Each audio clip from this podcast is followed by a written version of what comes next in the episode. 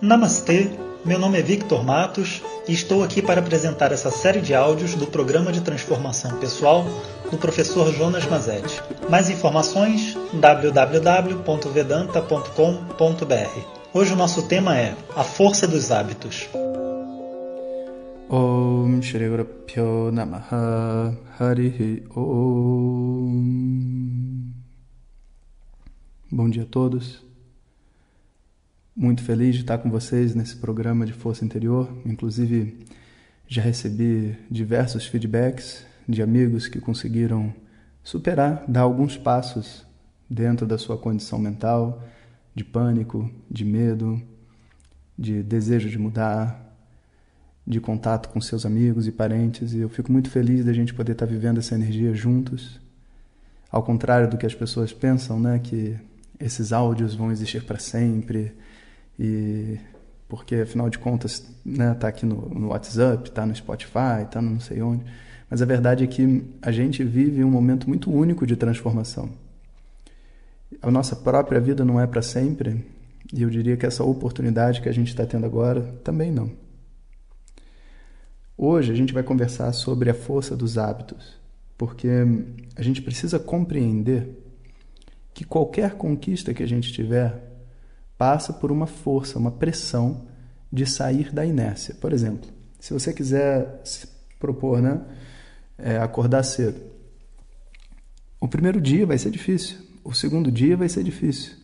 A partir do, do décimo dia que você estiver acordando no mesmo horário, ainda mais se você fizer um exercício físico de manhã, o corpo acorda sozinho. Inclusive o dia que você dormir tarde e quiser acordar mais tarde, você não consegue. Porque a gente tem uma força, uma inércia que vem de ter cultivado uma determinada ação. Então, o nosso objetivo por detrás dessas metas e tudo mais, mais do que qualquer coisa, é criar dentro de nós a força para construir um novo hábito. Então, por exemplo, se eu falar assim sobre o estresse, o estresse que a gente adquiri no trabalho, por exemplo. Esse estresse que eu adquiri no trabalho é proveniente de uma atitude, uma atitude mental, uma maneira de olhar para mim mesmo, uma maneira de encarar o pedido das outras pessoas, a minha cobrança, medo do que vão pensar sobre mim. Existe um, um caminho mental que faz com que eu me mova através das situações da minha vida e me sinta pesado, Sinta que, tipo, sabe, trabalho para mim é uma coisa muito difícil. Mas é muito interessante porque a gente vai no mesmo trabalho e de repente conhece um amigo dessa pessoa e a gente pergunta como é o trabalho e o cara gosta. E ele diz: Não, para mim não tem problema nenhum. Mas você não fica irritado com o chefe falando o que você tem que fazer? Ele, não, eu faço o que eu acho que eu tenho que fazer e o que eu não tenho eu discordo e falo que não. E aí você descobre que de repente o grande vilão do trabalho, sabe, aquilo que fazia com que fosse uma droga, tá trabalhando e não sei o quê, não é de verdade um, uma coisa real. Existem pessoas vivendo a mesma situação felizes. Ou seja, existe um mundo interno que foi criado a partir dos traumas que essa pessoa viveu, da sua filosofia de vida e etc. E esse mundo cria um hábito, um hábito de reclamar, um hábito de, sabe, de, de pensamento que faz com que a vida seja muito estressante para mim, que faz com que os relacionamentos afetivos também sejam uma causa de sofrimento, ansiedade. Então, o nosso desafio é ir através desse processo mapeando na nossa vida onde especificamente em que ponto, em que palavra, em que atitude está a nossa dificuldade, para que a gente possa corrigir os nossos hábitos, principalmente de pensamento, mas também os nossos hábitos, sabe, de expressão, como falar com as pessoas, como reagir a elas, como se colocar dentro do seu próprio estilo de vida, como conversar consigo mesmo ao acordar, ao ir dormir como se alimentar. As pessoas às vezes acham assim: ah, eu preciso fazer uma dieta. E ela vive a vida inteira fazendo dieta, ela nunca emagrece. Por quê? Porque ela está fazendo um esforço como se fosse uma ascese, o que é importante a certo momento para poder diminuir o seu peso, ela precisa passar por, por, pela fome, não tem nenhum outro jeito, né? Exercício. Com menos comida do que você precisa, vai emagrecer. Acontece que depois que ela está magra, ou depois que ela atinge a meta dela, ou que ela viaja, ou que ela faz alguma coisa, ela relaxa. Só que o hábito não foi corrigido. Então ela vai comer um monte de besteira e talvez o mesmo um ano que ela passou emagrecendo, ela passa engordando de novo e volta para onde ela estava antes. E muitas vezes triste.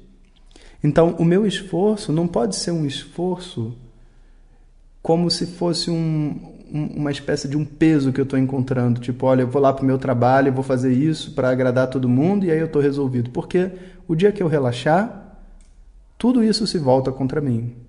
Então, o meu esforço é para entender que a minha alimentação naturalmente deve ser saudável. E se não está sendo saudável, tem alguma coisa que eu uso nessa alimentação que não está sendo apropriadamente utilizado, como por exemplo, posso estar usando a comida para combater uma ansiedade, uma carência. Eu posso estar usando a comida até como uma maneira de suicídio. Várias pessoas fazem. Trabalham, trabalham muito, aí se entopem de comida para conseguir dormir, para conseguir parar. Ele precisa transformar a mente dele em tamas, né, num, em, em algo mais denso. E aí as pessoas fazem, muitas vezes ingerindo toneladas de açúcar. Não adianta de verdade eu fazer uma dieta, eu preciso primeiro, né, ou ao mesmo tempo, prestar atenção nos hábitos e entender por que, que o hábito não está saudável e colocá-lo saudável. Na hora que eu converso com os meus pais, sabe, por que, que eu grito? Por que, que eu preciso me aproximar dos meus filhos gritando? Por que, que eu preciso me aproximar do meu marido gritando? Se eu fizer essas reflexões internas, ah, eu vou descobrir que, na verdade, sabe, eu estou insatisfeito com uma outra coisa que eu não converso de repente e que talvez eu precise conversar. Talvez o hábito de conversar sobre coisas difíceis, na verdade, poderiam fazer com que a minha fala fosse mais doce, mais gentil no dia a dia. Então, nesse momento, eu queria que vocês trouxessem a atenção. E vocês não precisam criar da agenda uma obsessão. Não é essa a ideia. É você todo dia abrir o caderninho e, e também durante o dia, quando você sentir necessário, principalmente nesses momentos assim onde você vê que você está com um hábito que você não consegue resolver, e escrever sobre esse hábito para si mesmo. Como que você se sente? Por que que você fez? Como, sabe o que estava por detrás? Aí a sua mente ela começa um processo de conscientização. E só na conscientização de um hábito nocivo é que a gente ganha força e instrumento para corrigi-lo. É muito importante né, a gente ter, vamos dizer assim, uma preocupação com a gente e ter essa coragem de olhar para essas coisas que são difíceis. E nisso vocês estão todos de parabéns, porque realmente se propor né, a a entrar num processo de crescimento, principalmente com um, estudo desse, né, tão milenar, que na verdade diz para você que você já é livre, sabe? Mas você se propor a se tornar uma pessoa melhor, olha, isso realmente é uma coisa muito especial, muito especial que estamos todos nós vivendo. Eu fico muito feliz de estar com vocês. Então, eu gostaria de propor, a partir de hoje, que a gente crie um hábito uma das coisas difíceis, sabe, para o nosso corpo hoje em dia é o consumo da água. Porque a gente está tão acostumado a consumir suco, refrigerante e outras coisas assim, que a água pura, que é uma necessidade do corpo, muitas vezes não é ingerida. Eu, particularmente, né, tenho, criei esse hábito, observe, é um hábito, não é porque eu gosto ou não gosto, é tipo escovar o dente. Eu criei o hábito de todo dia de manhã tomar 200 ml de água quente para ativar o calor dentro do meu corpo. Mas mais importante do que a água de manhã é a gente tomar água durante o dia.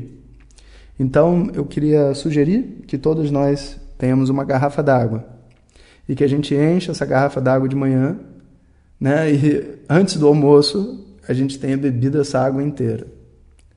E aí a gente pode almoçar e encher a garrafa de novo. Antes de jantar, a água tem que ter sido totalmente bebida. Se você chegar antes do almoço e ela não estiver vazia, você bebe o resto. E da mesma maneira de tarde.